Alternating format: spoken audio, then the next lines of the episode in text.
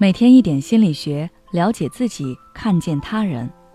你好，这里是心灵时空。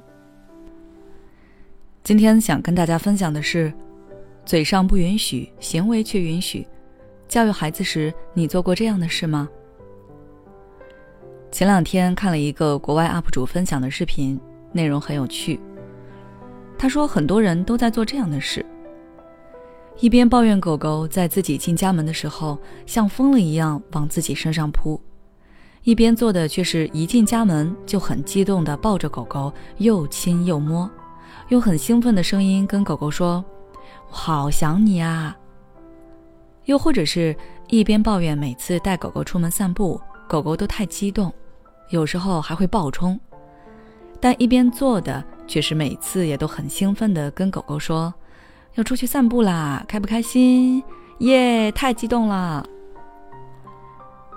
然后这个 UP 主又分享了正确的方法，比如进门看见狗狗在等自己，你可以先假装没看见，等进了家门坐下来了，再跟狗狗进行互动，自己保持冷静状态，就不会让狗狗进入更疯狂的状态。而这个过程其实就跟教育孩子有一点类似。很多家长也是一边嫌弃孩子做的不好，一边却用自己错误的行为诱导孩子持续下去。举一个我亲戚的例子吧。那次是我们家族聚餐，孩子不好好吃饭，一直在玩菜，就是把菜夹起来，然后再扔到桌上和地上。孩子的爸妈一开始出言制止了，但是接下来他们做了什么呢？孩子爸爸转头跟其他人聊天去了，孩子妈妈却把手机给了孩子，让他随意看视频，然后自己拿起筷子夹菜喂孩子。短期看，孩子的这个行为确实消失了，但是孩子真的知道错了吗？他这一次的胡闹没有被惩罚，相反还获得了奖励，比如说不用自己动手吃饭，可以随意看视频等等。所以他的这个错误行为会被强化。这里补充说一下，什么叫强化？它是斯金纳提出的操作性条件反射中的一个概念。斯金纳认为，人或动物为了达到某种目的，会采取一定的行为作用于环境。当这种行为的后果对他有利时，这种行为就会在以后重复出现；不利时，这种行为就会减弱或消失。行为之所以发生变化，就是强化的作用。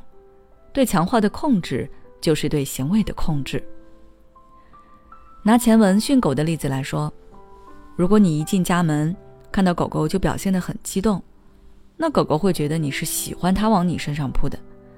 即便你之后跟它说这样不行，那也没有用，因为你的行为已经告诉他什么才是对的。我们在教育孩子的时候，可能为了省事。可能是没办法，或者是舍不得，狠不下心，所以对待孩子的错误行为，有时候就这么默认的放纵了。即便嘴上说不行，你这样不对，但是行为上却又在允许，甚至是鼓励他继续这样去做。我曾有一个来访者，他的家庭环境就是这样，他常年无业在家，每天的生活就是吃饭、睡觉、打游戏。他妈妈觉得儿子这样下去人就废了，于是带着他走进了我们的咨询室。第一次咨询结束时，我注意到一件事，就是他妈妈一直在数落这个儿子有多么不上进，多让他抬不起头。母子二人就这么吵了起来。期间，那位来访者说了一些言语过激的话，但是他们转身离开的时候，他妈妈却好像忘记了他们之间的冲突。蹲下身给儿子系鞋带。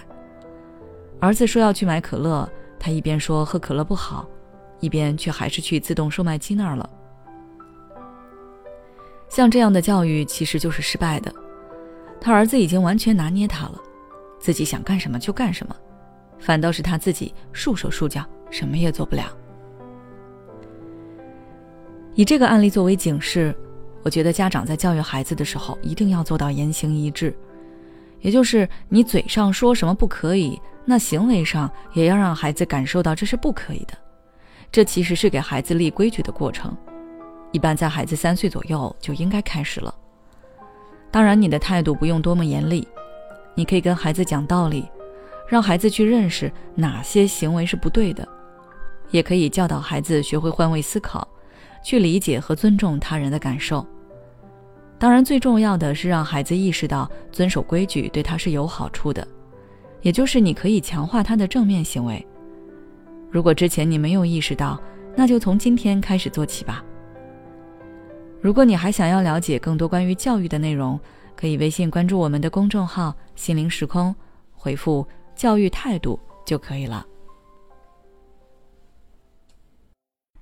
也许此刻的你正感到迷茫，不知道接下来的事业方向该怎么走；也许此刻的你正深陷痛苦，父母和家庭的压力都在你身上，你感觉不堪重负，身心俱疲的你，应该让自己休息一下。我们组建了专业的心理救援队，也许可以帮到你。只要你关注“心灵时空”，回复“咨询”，就可以参加我们的心理咨询活动了。